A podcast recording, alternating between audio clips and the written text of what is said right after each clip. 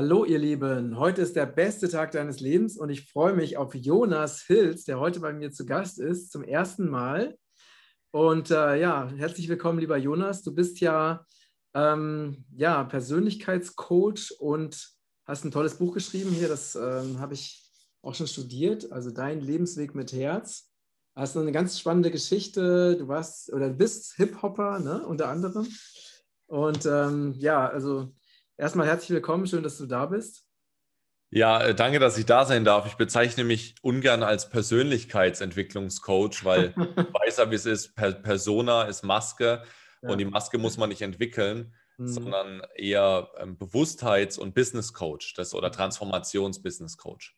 Ja, schön. Nee, weil hier auch Persönlichkeitsentwicklung auf deinem Buch steht da oben. Ja, lässt sich besser vermarkten. okay, ja, ja ist, ist einfach so. Die meisten ja. Menschen kommen mit dem Wort Persönlichkeitsentwicklung halt viel besser klar wie Bewusstheitscoach. So. Ja, klar. Deswegen steht da halt Persönlichkeitsentwicklung drauf. Ja, ja spannend.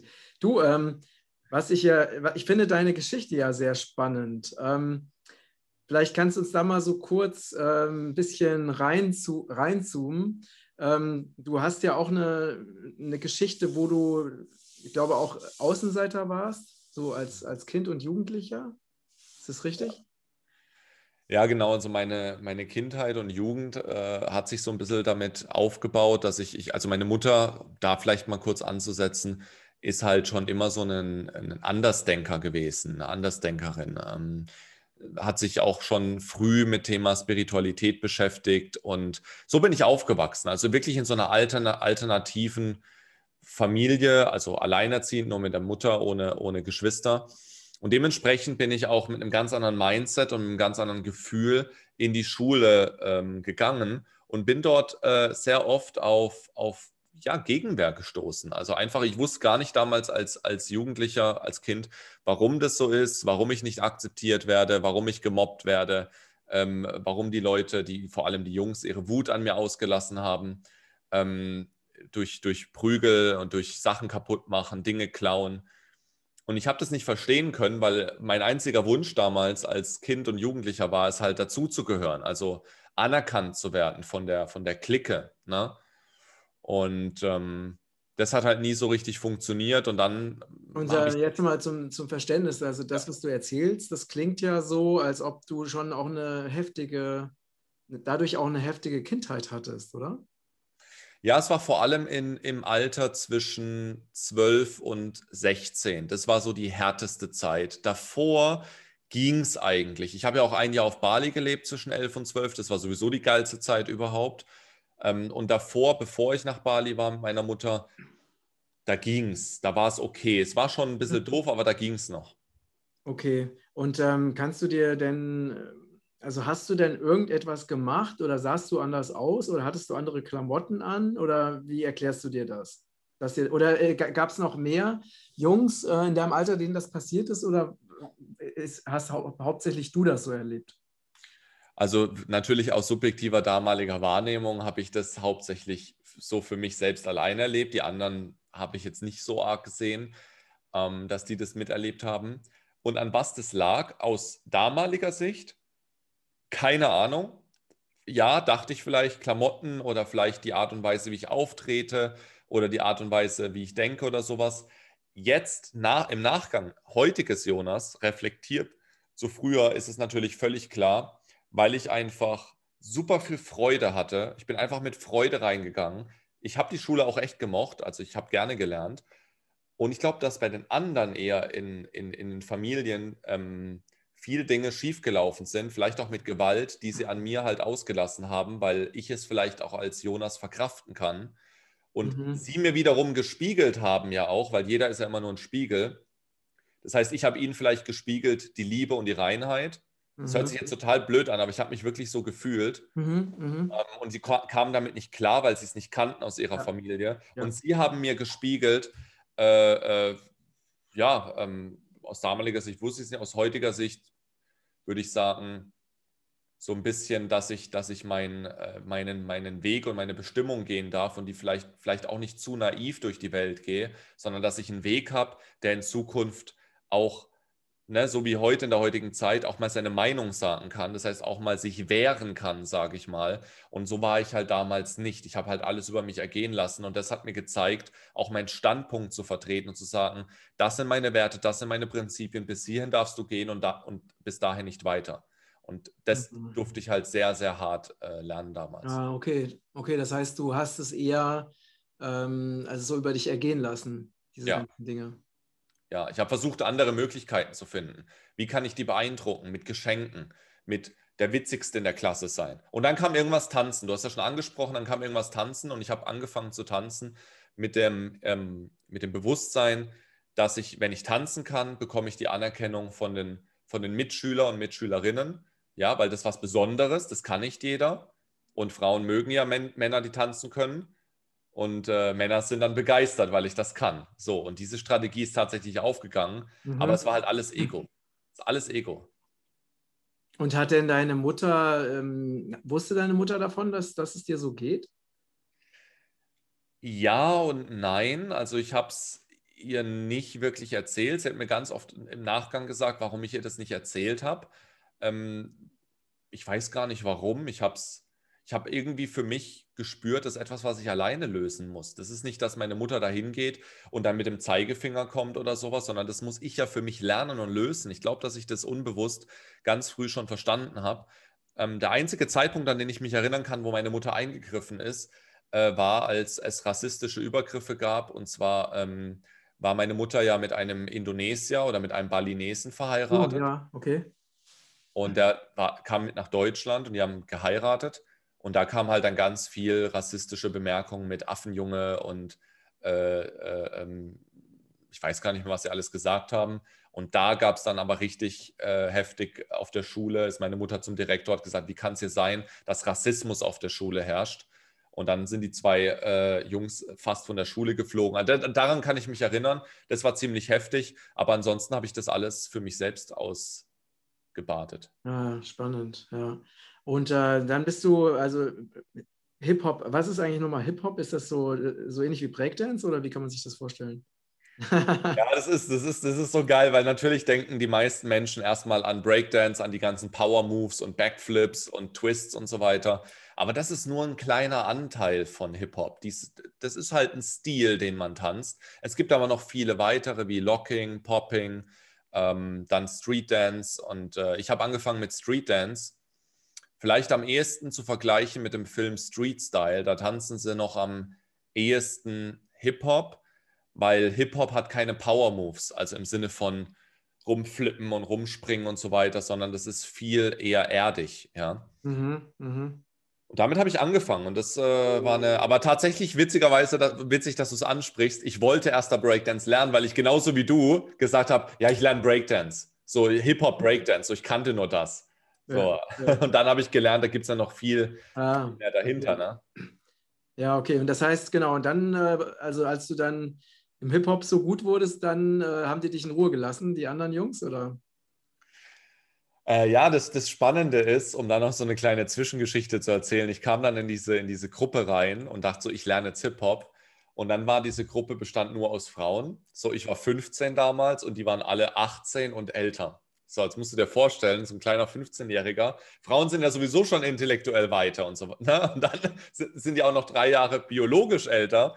Und ich dachte mir nur, oh mein Gott, das, das, das wird was. Und da ging es halt direkt weiter. Die haben mich ignoriert, die haben nicht Tschüss gesagt. Wenn ich Glück hatte, habe ich mal ein Hallo bekommen. Und die dachten sich halt so, ach, der kleine Pims, der haut sowieso wieder ab nach ein, zwei Monaten. Und ich habe das aber durchgezogen und ich habe mir, hab mir vorgenommen, ich, ich werde es euch zeigen. Ich hatte richtig diese Einstellung, dieses, ich drehe euch allen in den Arsch, ich werde besser wie ihr. Und nach drei Jahren, ich konnte links von rechts nicht unterscheiden, und nach drei Jahren war ich dann besser wie die anderen. Und dann bin ich in die nächste Gruppe geswitcht, in die nächste Gruppe, immer in die höhere, in die bessere. Ich habe gesucht, wo sind die besten Gruppen. Und da hat sich das immer wiederholt und wiederholt und wiederholt. Und irgendwann war ich halt einer der besten Tänzer. Äh, und dann, dann gab es halt keine Aufstiegsmöglichkeit mehr so irgendwie für mich, außer ich wäre nach Amerika gegangen. Ach, das hat, um deine Frage zu beantworten, das hat dafür gesorgt tatsächlich, dass ich sehr viel Anerkennung bekommen habe, sowohl von Männern als auch von Frauen. Mhm. Mhm. Und das hat mein Ego geliebt. Ja, ja. Und ähm, bist du dann nach Amerika? Nee, ne? Bist du da nicht, oder?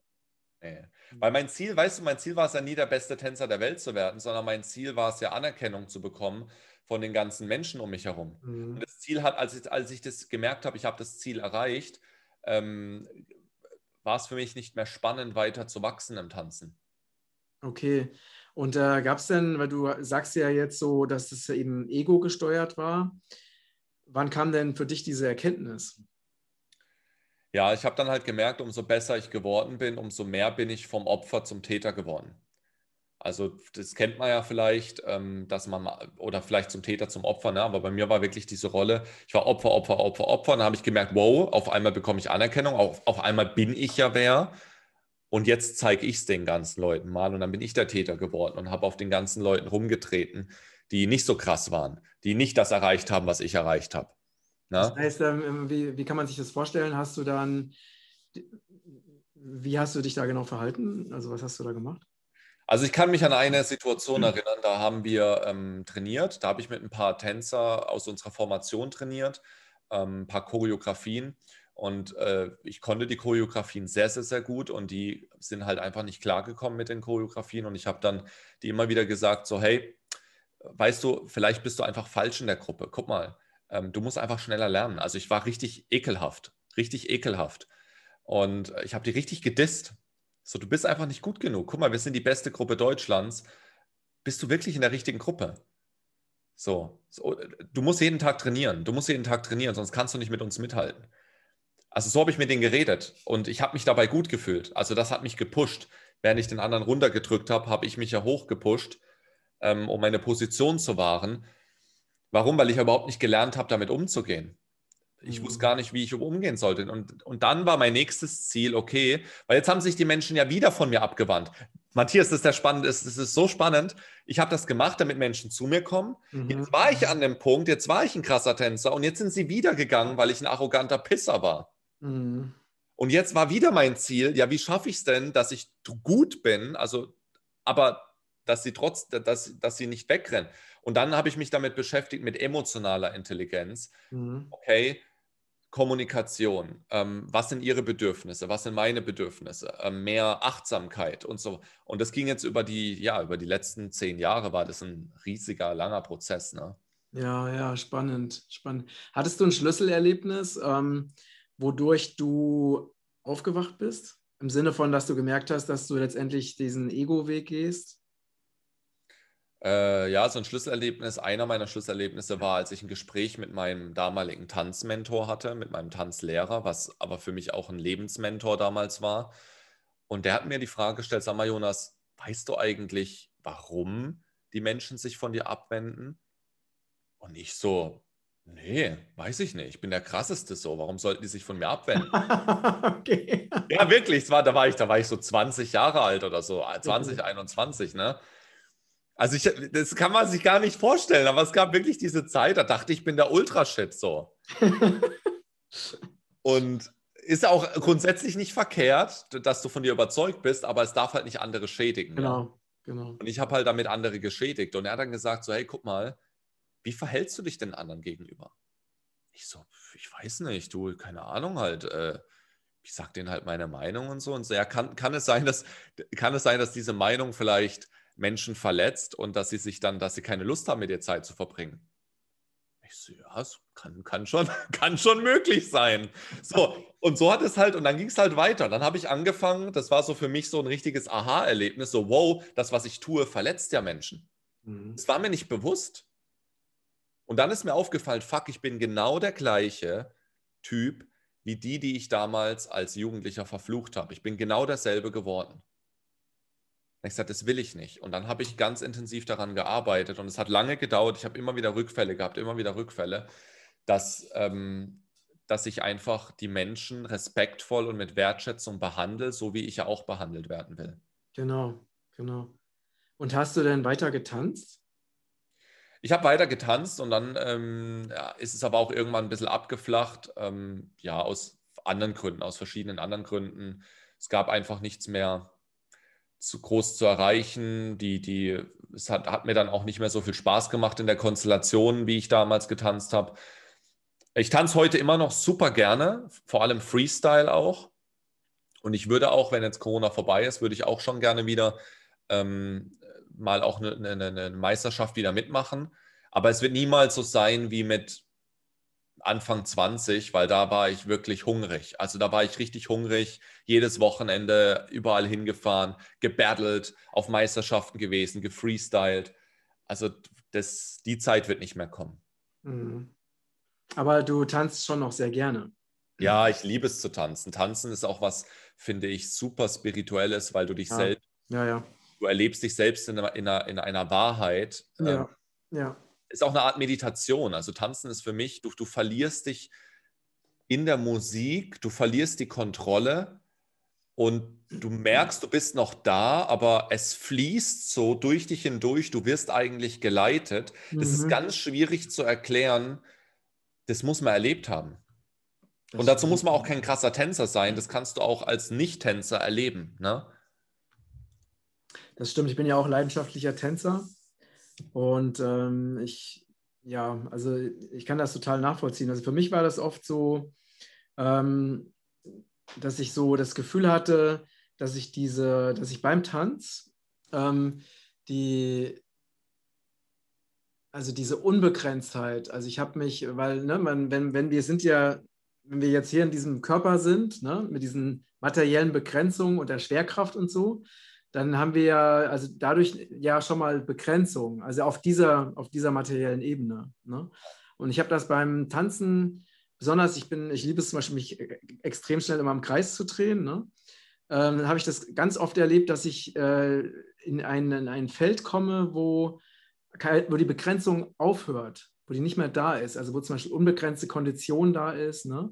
oder, oder unbegrenzte Geschwindigkeit oder unbegrenzter Gleichgewichtssinn.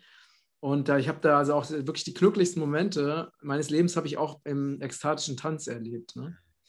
Also total. Also ich, jetzt äh, habe ich, glaube ich, auch noch, so, ich habe noch nie so wie das letzte, die letzten zwölf Monate, ich glaube, ich habe in meinem also Erwachsenenleben noch nie so wenig getanzt wie in ja. den letzten zwölf Monaten. Ne?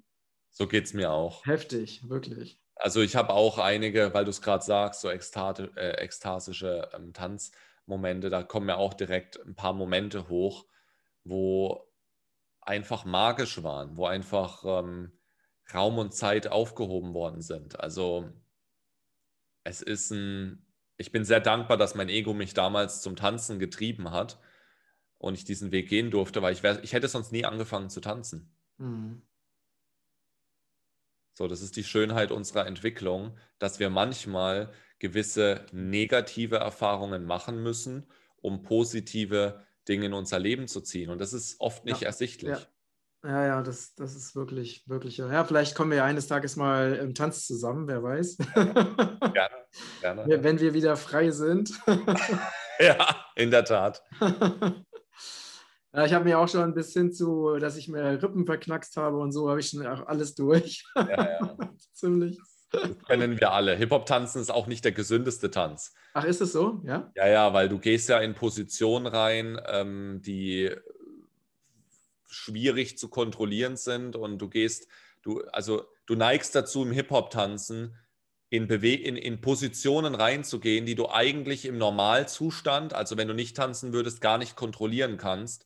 Und das kann natürlich dann sein, dass du in, in diesem Adrenalin, in dieser Ekstase, ähm, in diese Position reingehst und dann halt irgendwas passiert, ja, irgendein Band reißt oder Bandscheibenvorfall oder was auch immer, weil du es nicht kontrollieren kannst. Aber die Musik und das, das Ganze drive dich halt so dazu. Also ich kenne viele Menschen, viele Tänzer, die Rücken, Rückenbeschwerden haben, Gelenkprobleme. Also das ist Standard im Hip-Hop. Ach echt? Und hattest du was oder hast du Glück gehabt? Ah, ich hatte schon, also gerade Rücken, Rückenprobleme, ähm, weil du neigst auch dazu, du hast meistens eine starke Seite und du neigst dazu, auf dieser einen Seite sehr primär zu tanzen. Mhm.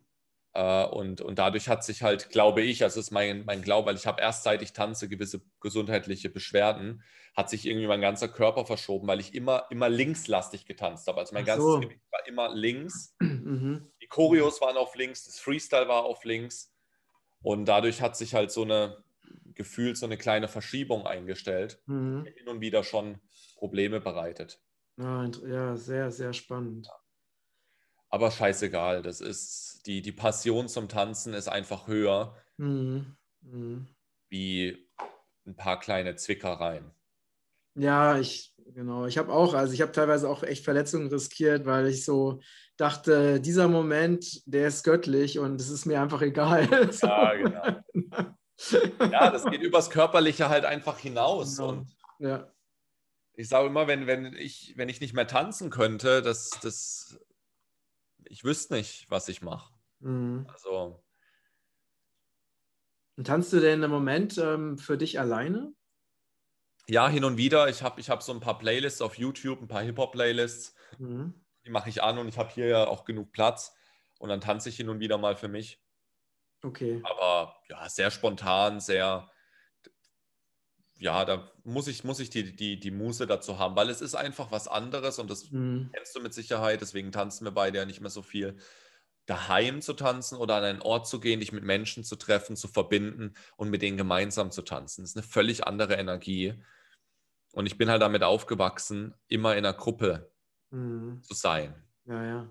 So, und das, das fehlt einfach. Also diese Nähe, dieses, äh, vorhin hat mich eine Freundin auch besucht, wir haben uns umarmt. Ich habe gesagt, warte mal ganz kurz, ich brauche diese Umarmung. Gerade ein paar Sekunden länger als sonst. Das, es fühlt sich so gut an. Und im Tanzen ist es halt auch so, du tauschst Energien aus und du hast auch immer Körperkontakt irgendwie. Es ist zwar kein Salzer-Tanzen, aber trotzdem ist es, und, und das ist etwas, ähm, also was, was mir schon sehr, sehr schwer fällt, das im Moment nicht im Leben zu haben. Mhm. Ja, dieses, dieses Socializing. Persönlich, echt, live. Ja. Nicht per Ja. Zoom oder in Livestream oder wo auch immer. Ja, genau. Ich habe auch bisher, ich bin ja auch, ähm, ich liebe ja auch Biodanza, kennst du das? Nee, das kenne Das ich ist halt so ein äh, Tanz, also wo man ganz viel im Kontakt ist, also wirklich sehr intensiven Kontakt. Ne? Ähm, und, und das ist halt, das gibt es jetzt, ja, also gezwungenermaßen gibt es das jetzt eben auch per Zoom. Ne? Aber ich habe das halt bisher nicht gemacht, weil das ist halt, also dieses Biodanza, das lebt ja davon, dass du dich umarmst, dass du dich berührst, dass du dich anfällst, dass du wirklich engen Körperkontakt hast. Und das kannst du logischerweise über Zoom ja überhaupt nicht ansatzweise auch nur nacherleben. Es geht einfach nicht. Ne? Deswegen habe ich da mich bisher gesträubt, also da diese Einladung anzunehmen. Ne? Und ich denke auch, klar, es ist natürlich bequem, dass wir eben jetzt auch vieles, äh, klar, wir können, ne, wir können uns per Zoom treffen, wir können uns austauschen, ohne dass wir jetzt durch die Gegend chatten müssen, hat natürlich auch Vorteile. Aber wenn du wirklich echt Menschen triffst und mit denen im echten Austausch bist, das ist einfach nochmal was ganz anderes. Ne? Diese Ja. persönlichen Begegnungen und das ist ja auch das, was uns als Menschen ausmacht. Und ich finde nicht, dass wir uns darauf reduzieren sollten für die Zukunft, dass wir den Rest unseres Lebens irgendwie die ganze Zeit auf dem Bildschirm starren. Weißt du? Dass wir alles nur noch über Bildschirm und Augen machen, das ist einfach äh, nicht ausgeglichen. Hab, äh, ganz ehrlich, Matthias, ich habe auch schon seit Tagen und Wochen Augenschmerzen. Mhm. Dieses Ganze, meine Bildschirmzeit hat sich verdreifacht ähm, seit, seit diesem Ding da und, und, und meine Piepsen, Tinnitus die ganze Zeit, ja, weil das stresst ja auch, wenn man die wenn man nicht, wenn man gewisse Dinge nicht machen kann, die, weil, weil weißt du, mein, mein, meine Woche vor Corona sah ja so aus, ich habe jede Woche eine Massage gehabt, jede Woche Sauna, jede Woche Solarium, ähm, jede Woche äh, äh, auswärts essen, schön gemütlich in der Sonne oder wie auch immer, einfach runterfahren. Äh, fast jede Woche Therme. Also ich hatte wirklich locker zwei Tage waren eigentlich der puren Regeneration und Entspannung meines Körpers und Geistes gewidmet. Die sind weg. Mhm. Mhm. Sag, Ja, du kannst auch daheim. Nein, kann ich nicht. Ich brauche diesen Ortswechsel. Ja, Ich ja. brauche den Wechsel. Ja. Das kann ich nicht. Ich kann auch nicht daheim trainieren. Ich kann nicht in meinem Schlafzimmer trainieren. Das ist eine andere Energie. Das ist es, aber es verstehen Menschen nicht, die nicht energetisch leben. Mhm. Jeder Raum hat eine Energie. Jeder Ort hat eine Energie. Und das symbolisiert etwas für dich. Das verbindet sich mit dir. Das es fühlt sich nicht richtig an. Es fühlt sich nicht gut an. Jetzt kann man sagen, ist nur eine Ausrede, aber ich habe es ja schon probiert. Es ist jedes Mal so ein Widerstand da. Ein Widerstand, Widerstand, wieder. Sage ich, nee, warum soll ich diesen Widerstand gehen? Mhm. So, und ich, ich weiß nicht, wie es dir geht, aber dieser, dieser Ortswechsel, dass mal kurz eine andere Perspektive für, für keine Ahnung. Ja, so, jetzt gehe ich halt schon in den Wald um, umarme Bäume. Ist auch cool, aber grundsätzlich, ja, bin ich halt, bin ich, ja, ich bin halt eigentlich mehr der Typ, der halt in die Therme geht oder zur Massage geht. Das ist halt mein Ding. Mhm. Auch einfach durch diese Massage ist auch wieder Körpernähe, ja. Das ja, ist, genau, genau. Ja, ja, also ich, ich denke, das ist auch total, also ich finde es auch total wertvoll, also dass du auch so authentisch bist, ne? Und nicht so wie viele andere im spirituellen Bereich, die dann immer sagen, das soll so sein, das ist alles richtig so, du musst das nur annehmen, ne? du darfst nicht in den Widerstand gehen. Was? Du gehst noch in den Widerstand, dann musst du noch, noch mehr meditieren. Ne? Also weiß ich, ich überspitze es jetzt so ein bisschen, aber ich finde es einfach wichtig, dass wir uns auch bewusst machen, wir sind auch Gemeinschaftswesen, wir haben bestimmte Bedürfnisse, wir wollen auch Gesellschaft und Kontakt und echtes physisches Erleben und dass wir das auch ja, auch zugeben, wenn uns das belastet oder wenn uns das zu schaffen macht, dass es plötzlich weggebrochen ist oder uns einfach weggenommen wurde.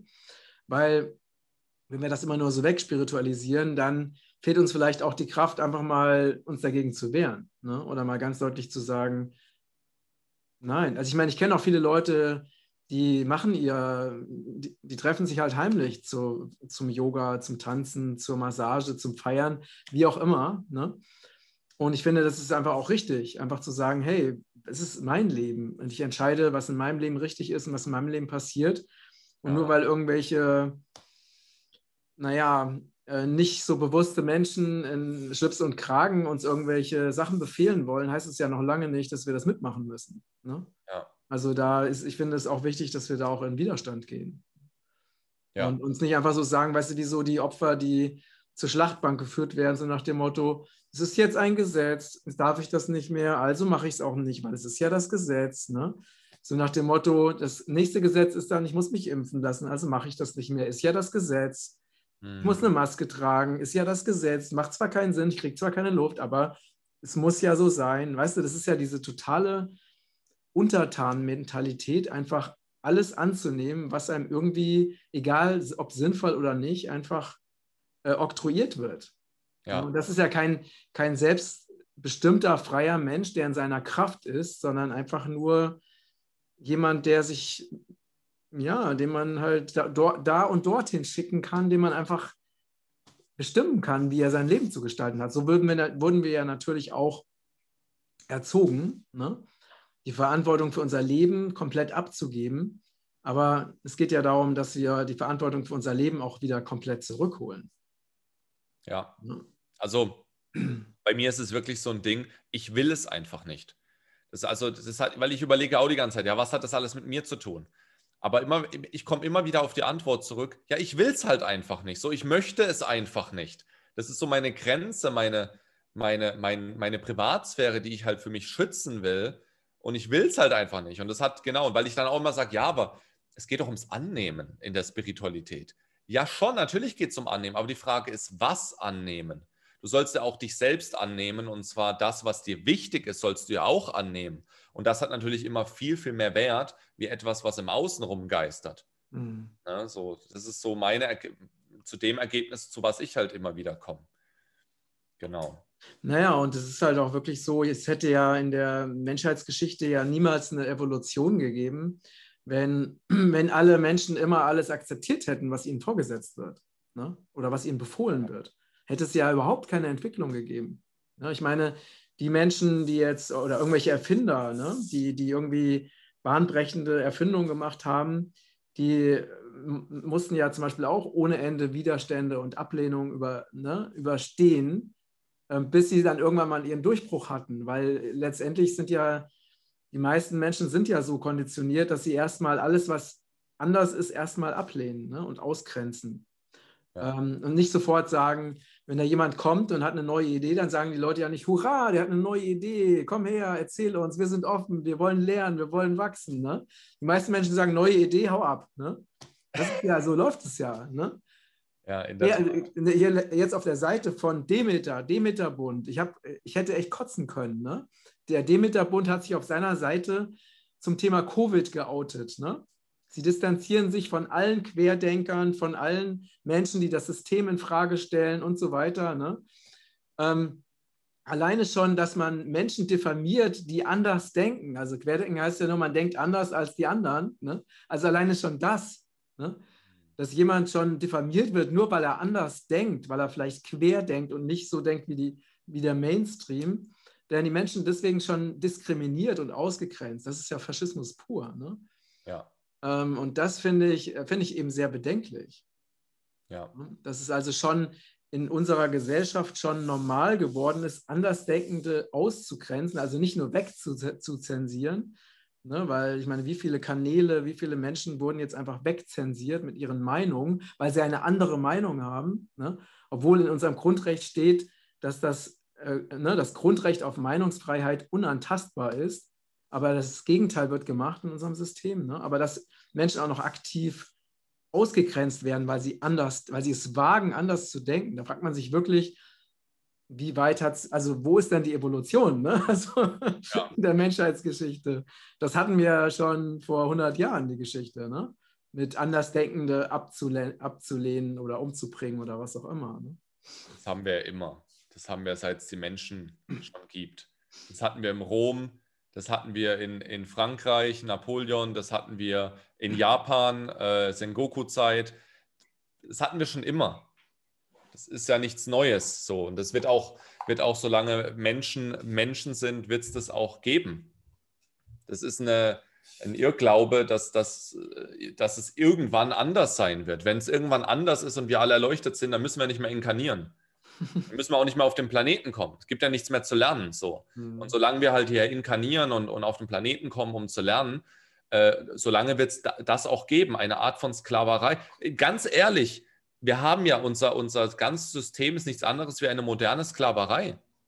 Muss man sich auch mal bildlich machen. Du, du gehst zur Arbeit, du verdienst Geld, aber das Geld musst du ja investieren, um überhaupt leben zu können. Die meisten Menschen ist ja, ist ja, sind ja in ihrem Rad drin und leben ja nur, um zu arbeiten äh, oder arbeiten, um zu leben, so rum. Und genauso war es ja damals aber bei den Sklaven ähnlich. Der Unterschied war, die Sklaven haben ja alles bezahlt bekommen, Unterkunft, Essen etc., konnten sich fortpflanzen, war auch kein Problem. Also die hatten ja ihr, ihr ne, die mussten sich um, kein, um nichts sorgen. Keine Steuern zahlen, nichts, aber sie haben halt auch nichts bekommen und hatten keine Freiheit. Und der einzige feine Unterschied ist heute, dass du dir aussuchen kannst, welche Arbeit du machst. Aber du bist ja trotzdem immer in diesem System gefangen. Das heißt, die moderne Sklaverei ist nichts anderes, wie dass du, dass nur ein ganz kleiner Prozentsatz es schafft, aus diesem System mehr oder weniger auszubrechen, weil sie vielleicht ein Unternehmen aufgebaut haben oder sich eine Stelle gesucht haben, wo sie so viel Geld verdienen, ähm, dass es sie nicht mehr bockt oder sie über ihrem Standard leben können. Aber wenn du dir die Masse der Menschen anschaust, dann können die nicht über ihrem Standard leben. Die gehen einmal im Jahr in Urlaub, das ist denen ihre Freiheit. Und, und dann war es das. So, und dann das restliche Geld brauchen sie zum Überleben. Naja, und die Hälfte von dem, was sie erwirtschaften, wird ihnen weggenommen. Genau, durch Steuern. Steuern ne? Genau. So. Also oder mehr als die Hälfte sogar. Also da könnten wir jetzt auch wieder ein Fass aufmachen und könnten darüber reden, wo ist der Unterschied? Wo ist der Unterschied? Es ist nur eine, eine verschmückte und versteckte Sklaverei. So, aber du kannst zum Beispiel auch nicht, du bist ja, du bist ja auch die ganze Zeit, du könntest ja jetzt nicht, also es geht schon, aber es ist halt sehr schwierig, komplett autonom sein, ohne Personalausweis, ohne irgendwas, geht ja nicht. In welchem Land kannst du leben ohne Pass? Geht nicht. Mhm. Du bist registriert, du bist die ganze Zeit auf dem Schirm.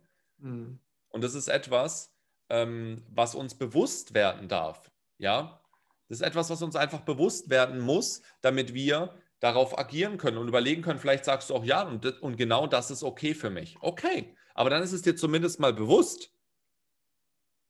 So, ich habe mich dann zum Beispiel entschieden, okay, ich mache Selbstständigkeit, weil ich dann zumindest noch mal etwas mehr Raum habe, noch etwas mehr Selbstbestimmung, wie wenn ich jetzt angestellt wäre. Aber sogar die Selbstständigkeit, merke ich jetzt ja durch, durch jetzt die Corona-Geschichte, auch hier schaffen die es ja, mich trotzdem noch mal stark einzuschränken, mhm. noch mehr einzuschränken. Mhm. So, und dann merkst du mal, welche, welche Machtlosigkeit erstmal herrscht und wir noch mehr in diese Selbstermächtigung reingehen müssen. Und die Selbstermächtigung bedeutet halt auch, und das ist das, was es halt in der Vergangenheit dann oft gab, äh, ist halt auch mal zu rebellieren. Mhm. Ja.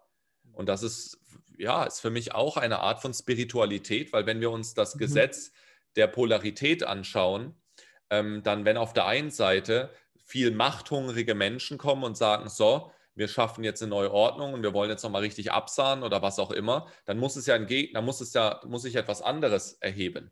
Es muss ja immer ein, es muss ja immer in, in, in Balance sein. Mhm.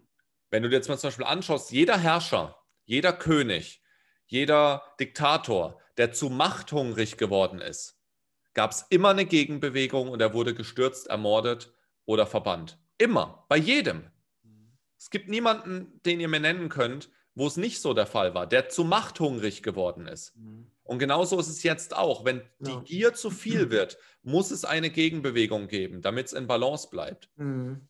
Ja, das ist ein, ein, ganz, wirklich ein guter, sehr, sehr guter Punkt. Ne? Weil diese, ähm, ich meine, das, das aktuelle Beispiel ist ja Israel. Ne? Also in Israel, da ist ja praktisch dieser, dieser Covid-Faschismus, also wird da in, in par excellence gerade vorgelebt. Ne? Das heißt, mhm. die Menschen werden gezwungen, äh, sie werden zur Impfung gezwungen, also wer sich nicht impfen lässt, äh, da wird zum Beispiel die Webseite gelöscht, wer also kritische Stimmen macht, da wird die Webseite weggelöscht, ne? oder die Leute werden, ähm, dürfen nichts mehr machen, nicht mehr einkaufen, nicht mehr äh, an Prüfungen teilnehmen, weil sie bei den Schülern und so weiter. Ne? Äh, plus, ähm, und trotzdem planen sie jetzt, also trotzdem, dass fast alle geimpft sind, planen sie jetzt schon wieder den nächsten, den fünften Lockdown. Ne? Das heißt, die Leute äh, haben wahrscheinlich, vielleicht haben viele gehofft, sie sind dann frei, nachdem sie geimpft wurden, aber vergiss es, kommt der nächste Lockdown, sie müssen weiterhin ihre Masken tragen und so weiter. Ne? Das heißt, da sieht man mal, was passiert, wenn man denen auch nur glaubt, weil jetzt gibt es ja Leute bei uns, die sagen, ich lasse mich impfen, dann bekomme ich meine Freiheit zurück. Vergiss es. Die werden dir nicht freiwillig deine Freiheit zurückgeben, wenn du sie dir nicht nimmst. Ist einfach so. Ne? Ja. Kannst du dich fünfmal impfen lassen, dann werden sie dann werden sie dir was von der nächsten Mutation erzählen und dann brauchst du dafür wieder den nächsten Impfstoff, falls du den letzten überlebt hast. Ne? Das ist der völlige Wahnsinn, was hier abgeht. Ja. Ja, und die Frage ist, was können, was können wir tun, um diesen Wahnsinn zu beenden? So. Äh, und das ist natürlich gewaltfrei. ist, weißt du, was ich übrigens aber auch spannend fand? Ist ohne Witz, ohne, ohne Scheiß, zum Beispiel auch, weil ich habe letztens eine Dokumentation äh, gesehen in der Sengoku-Zeit. Ähm, äh, da war ja äh, 120 Jahre, 130 Jahre Bürgerkrieg. Und die haben Folgendes gemacht. Da war es ja erlaubt, dass jede Familie, jeder Bauer durfte Schwerter haben. Ne, das war damals völlig normal, dass jedes Dorf äh, seine Waffen hatte. Also die haben sich halt immer, damit sie sich wehren konnten. Weil das war ja damals total üblich, dass da einfach irgendwelche Samurais gekommen sind, haben das Dorf geplündert, Frauen vergewaltigt und so weiter. Einfach so. Und deswegen ähm, hatten die Bauern natürlich alle Waffen, um sich dann gegen, gegen solche Überfälle zu wehren. Weil was soll man in dem Moment machen? Und dann kam einer, äh, ich glaube, das war der Toyotomi oder Tokugawa, ich bin mir gerade nicht mehr sicher, welcher von beiden. Ich glaube Toyotomi und hat einfach ein Gesetz äh, verlassen, äh, erlassen, äh, wo es heißt, dass alle Menschen ihre Waffen abgeben müssen. Die einzigen, die Waffen tragen dürfen, sind Samurai. So, und mhm. damit tust du ja schon die Möglichkeit einer Revolte, einer Rebellion, einer Revolution ersticken, weil man sich ja nicht wehren kann. Was willst du denn gegen eine, Samu eine Herrscherklasse Samurai, gegen eine Maschinerie tun, die kampferprobt sind und Waffen haben und du hast gar nichts außer ein Leinhemd. So, aber das war die einzige Möglichkeit, wie man sich gegen machtgierige und hungrige Menschen äh, wehren konnte. Und gleichzeitig hat das natürlich dafür gesorgt, dass man 250 Jahre Frieden äh, hatte in, in, in, in Japan, ähm, weil dann, weil die Bürgerkriege geendet haben. Deswegen ist es so ein, so für mich, finde ich, ein, ja, eine, eine, wie sagt man, ein ganz, ganz enger Grad von, okay, ist es jetzt besser, dass wir uns nicht gewaltfrei wehren können oder ist es schlechter? Also ist es besser für den Frieden? Ist es, ist es schlechter, dass wir das hinnehmen müssen, weil wir nichts machen können? Was sollen wir schon gegen die Polizei und das Militär ausrichten? Ein Furz? Und die unterstehen nun mal einfach treu der Regierung. Was willst du machen? Weil am Ende des Tages gewinnt immer der, der das größte Militär hat. Mhm. Was, was haben, ganz ehrlich, was haben die ganzen Demonstrationen denn gebracht? Also ich weiß gerade jetzt total, ich mache jetzt gerade voll das Fass auf und ist auch ein bisschen Real Talk, aber was haben denn die ganzen Demonstrationen letztes Jahr gebracht? Die Millionen von Menschen, die auf die Straße gegangen sind. Die haben sich kaputt gelacht. Die haben das sogar eher ausgeschlachtet und haben dann in den Medien und haben dann äh, genommen, hier die ganzen Rechtsradikale, Querdenker und so weiter machen Demos, haben das sogar dann eher für sich benutzt. So, und was hörst du jetzt heute noch von Demonstrationen? Nichts mehr. Erst haben wir drüber gelacht, haben gedacht, ach, Corona ist witzig, komm, wir gehen raus auf den Balkon, machen Partys. Hast du witzige Fotos aus Italien gesehen, wie sie feiern? Dann haben, haben, an, haben wir angefangen, es zu bekämpfen durch Demonstrationen, laut werden. Und wo sind wir jetzt? Jetzt sind wir in der Anpassung. Kennt man ja. Erst, erst, erst wirst du ausgelacht, dann äh, wirst du bekämpft und dann passen sie sich an. Und genau das ist das, was jetzt gerade passiert. Die Menschen, ein paar bekämpfen noch, aber die meisten passen sich schon dem Ganzen an. Na, nicht unbedingt. Also es gibt ja auch sehr viele andere Beispiele. Ne? Also zum Beispiel in, in ähm, Polen, Belgien, Italien, wo die Restaurants einfach aufgemacht haben. Ne? Oder jetzt habe ich so ein Bild gesehen. Es gibt schon sehr viele andere Beispiele auch. Ne? Oder ich habe ein Bild von Belgien gesehen, wo schönes Wetter war und die Parks waren überfüllt ohne Ende. Ne? Also die Leute haben ganz normal da auf den, im Park gefeiert, so wie früher auch. Und die Polizei stand einfach daneben und konnte nichts machen. Ne? Das heißt, ähm, es gibt schon viele Beispiele, wo die Menschen auch wirklich, ähm, ja, also sich letztendlich für sich entscheiden. Ne? Und ich denke, das Wichtigste ist halt, dass jeder natürlich können wir erstmal nur für uns selber entscheiden, also ne, unserer eigenen Wahrheit folgen oder auch uns Gedanken darüber machen, was ist so meine Vision für die Welt und was kann ich konkret tun, um meine Vision für die Welt auch eben in die Wirklichkeit zu bringen. Ne? Aber auch, wie können wir uns vernetzen? Wie können wir uns mit Menschen zusammenschließen, die eine ähnliche Vision haben? Wie können wir uns gegenseitig stärken? Also, die, dass wir diesen Gemeinschaftsaspekt auch wieder stärken und auch, dass wir ja, dass wir uns auch eben trauen, auch unsere Werte auch zu zeigen, dass wir uns nicht verstecken. Ne? Also, dass wir nicht wegen dieser Angst vor Ablehnung einfach äh, sagen, ja gut, ich, ich sage nichts mehr, weil dann ist es bequemer für mich, dann laufe ich unterm Radar, weißt du? Weil ähm, das ist natürlich klar, es ist immer ein Risiko, weil es kann sein, dass man wegzensiert wird, wenn man öffentlich eine kritische Meinung äußert in diesem System. Ne? Aber auf der anderen Seite kann es ja so nicht weitergehen. Also, weil die, was, was wäre die Alternative? Die Alternative wäre, dass, es, dass wir so enden wie in Israel gerade. Ne? Dass du ja wirklich da eine ja. Totaldiktatur hast, wo du einfach dich impfen lassen musst, sonst bist du weg. Ne? Oder bist eingeknastet oder sowas. Das, ich meine, das, man, also alleine, dass ich dieses Beispiel überhaupt erzähle, wenn ich das vor zwei Jahren erzählt hätte, dann hätte ja jeder gedacht, was, hast du einen schlechten, hast du irgendwie so einen schlechten äh, Zukunftsfilm gesehen oder sowas, ne? Mhm. Das ist ja schon äh, alleine schon verrückt, dass ich überhaupt so etwas erzähle, dass das real gerade irgendwo existiert in einem, in einem Land und gerade bei den Menschen, die ja auch eine heftige Vergangenheit haben. Ne? Also, dass die sich das jetzt selber irgendwie antun. Ähm, aber das ist halt ein Beispiel dafür, wie es halt bei uns auf keinen Fall werden darf. Und dafür müssen wir halt sorgen. Dafür müssen wir uns halt engagieren, finde ich. Ne? Und jeder halt auf seine Weise. Ne?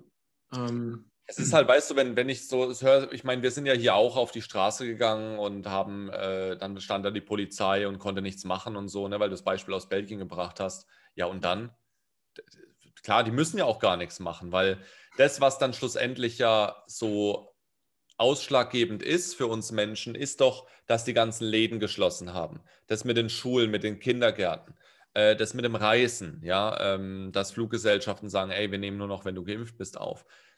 Da, da hat es keinen Impact, wenn sich die Menschen im Park treffen und sagen, so, wir, wir achten darauf nicht. Ja, die Läden werden trotzdem die Maßnahmen durchziehen müssen. So, weißt du, das ist, weiß ich nicht, ob das so viel bringt, einfach zu sagen, komm, wir, wir, treffen uns jetzt im Flashmob und setzen ein Zeichen.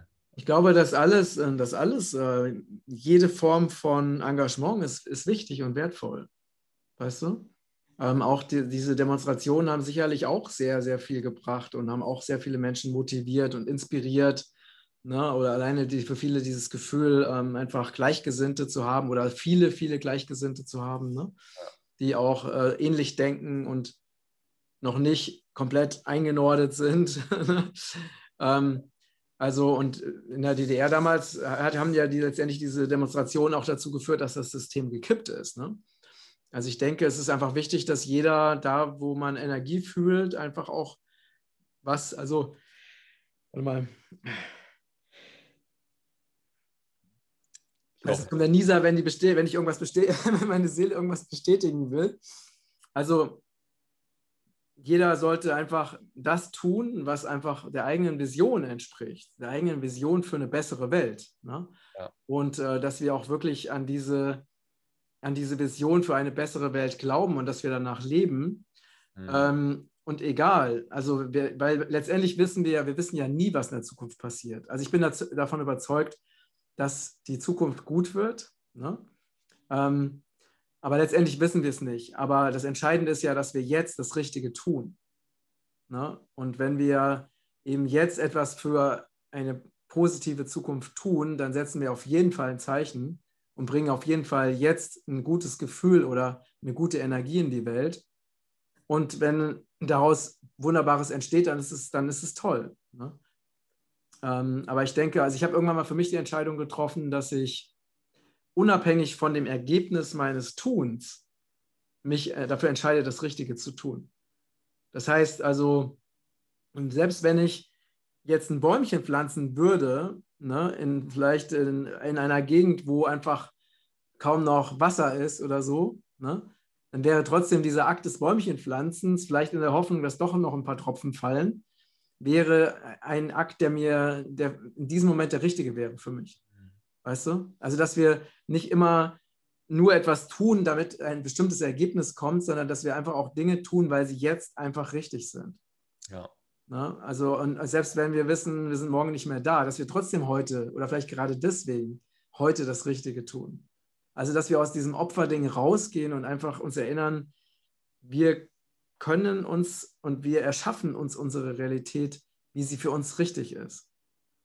Ne? Also, ähm, also ist für mich total wichtig, ne? also gerade diese negativen Dinge wahrzunehmen und trotzdem eben alles zu tun, dass sich die Dinge in eine positive Richtung entwickeln. Mhm. Und auch ähm, Menschen zu inspirieren, mitzumachen, ne? dass wir eben uns gegenseitig mit der Energie der Freude und der Liebe und der Dankbarkeit eben verbinden. Ne?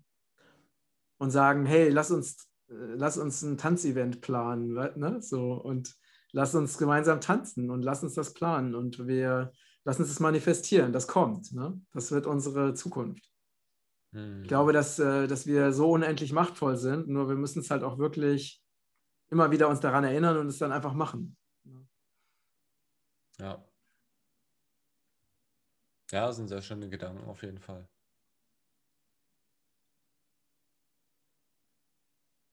Ja.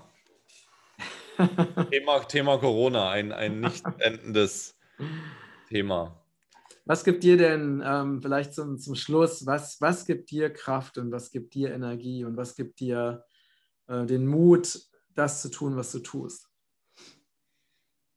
Ja, ähm, die Frage stelle ich mir tatsächlich oft, weil das Einzige, was mich wirklich noch aufstehen lässt, ist ohne Scheiß wirklich das Einzige, was mich aufstehen lässt äh, und, und das tun lässt, was ich tue, auch zum Beispiel dieses Interview führen, mh, mm, sind mit, mit der Hoffnung, dass ich da draußen vielleicht eine neue Person erreiche, die sagt, yo, cool, so habe ich es noch nicht gesehen, das ändere ich jetzt vielleicht. Das, das ist so der, der, weil alles andere ist gerade einfach nicht sorry, bin ich ehrlich, ist gerade einfach tot. So, Anerkennung ist mir, ist mir völlig egal geworden. So, wenn, wenn, wenn, ob ich wachse persönlich, unter, also meinem Unternehmen wachse, ja, schön und so weiter, aber ist alles gerade nicht mehr, nicht mehr so relevant irgendwie. Es fühlt sich gerade nicht relevant an. So relevant ist, dass die Menschen aufwachen, dass sie Klarheit haben, dass sie, dass sie sehen können. Und ansonsten, ohne Scheiß, Matthias, ich würde wahrscheinlich eher im Bett liegen bleiben und den ganzen Tag pennen oder äh, irgendwas anderes machen. Aber das ist so eine, eine Instagram-Nachricht, wo jemand schreibt, danke, dass du das, diese Story gemacht hast. Das ist das, was mich motiviert, eine nächste Story aufzunehmen. Mhm. Mhm. Ja. Aber nicht wegen der Anerkennung, sondern weil ich weiß, da ist was passiert bei der Person. Mhm. So, das ist, das ist jetzt super ehrlich, transparent. So, so fühle ich mich und so geht es mir gerade. Mhm. Ja, ich finde das äh, total, also wirklich super, super wertvoll. Also ich bin sicher, dass, dass sich ganz viele ähm, mit dir, mit dem, was du sagst, total, die jetzt zuhören und zuschauen, ne, total identifizieren werden und irgendwie denken so, wow, endlich mal einer, der das ausspricht, wie es mir genauso geht, ne, wie es mir auch geht. Ähm, ich finde das sehr, sehr wertvoll, dass du da so ehrlich bist und das ist für mich auch ähm, echte ja, das ist für mich absolut sehr, sehr spirituell, also wirklich authentisch zu sein. Ne? Also mit mhm. dem, was jetzt da ist. Und, äh, und das finde ich, das machst du ganz, ja, also sehr auf eine sehr beeindruckende Weise. Und hätte ich jetzt auch gar nicht erwartet, weil ich kannte dich ja vorher nur aufgrund deines Buchs. Ne? ähm, und du hast natürlich von Authentizität ge geschrieben, aber du weißt ja selbst, man kann viel schreiben. aber du, du lebst es auch und das finde ich toll. Also das, äh, ich finde Menschen absolut wertvoll, die so super authentisch sind wie du. Danke dafür. Gerne. Ja. Gerne. Stößt immer auf viel Gegenwehr, aber so ist das. Das ist okay. Ja. Ich habe einfach gelernt, so zu sein, wie, wie ich bin, wie ich jetzt gerade bin. Ähm, und äh, natürlich immer auch mit abzuwiegen. Nochmal, es geht nicht darum, andere zu verletzen oder so, aber auch nicht seine eigene Wahrheit zu verstecken. Und da so diesen, diesen schmalen Grat zu finden, das ist die, die Kunst, die, an, den, an der ich halt die letzten 15 Jahre sehr intensiv gearbeitet habe, ja. Ja, ja. Genau. Und ähm, ja, und ich, ich wünsche dir wirklich von ganzem Herzen, ne, dass du deinen Weg weitergehst und dass du nicht im Bett liegen bleibst, also zumindest nicht immer, sondern dass du auch weiter deine, deine Arbeit machst und dass du weiterhin wirklich für das gehst, was dir am Herzen liegt und dass du auf keinen Fall aufgibst. Ne? Ja, auf gar keinen Fall. Wir brauchen Menschen wie dich. Das, das ist noch nie passiert. Aufgeben ist nicht einer meiner Stärken. das ist gut. Sehr schön. Ja. Okay, ja, lieber Jonas, vielen Dank. Danke dass, äh, für, dein, ja, für dein Teilen, für deine Einsichten, für deine Inspirationen. Äh, ich danke euch fürs Zuschauen und Zuhören. Äh, schreibt gerne eure, eure Kommentare auch würde mich sehr interessieren, wie es euch geht, ob ihr euch e-, teilweise ähnlich fühlt, ob ihr das nachvollziehen könnt, was wir gerade gesagt haben, was Jonas gesagt hat. Ähm, schaut euch unbedingt die Seiten von Jonas an. Wir verlinken das alles. Und, äh, und vergesst nicht, meinen Kanal zu abonnieren. Alles Liebe und danke. Bis bald. Danke.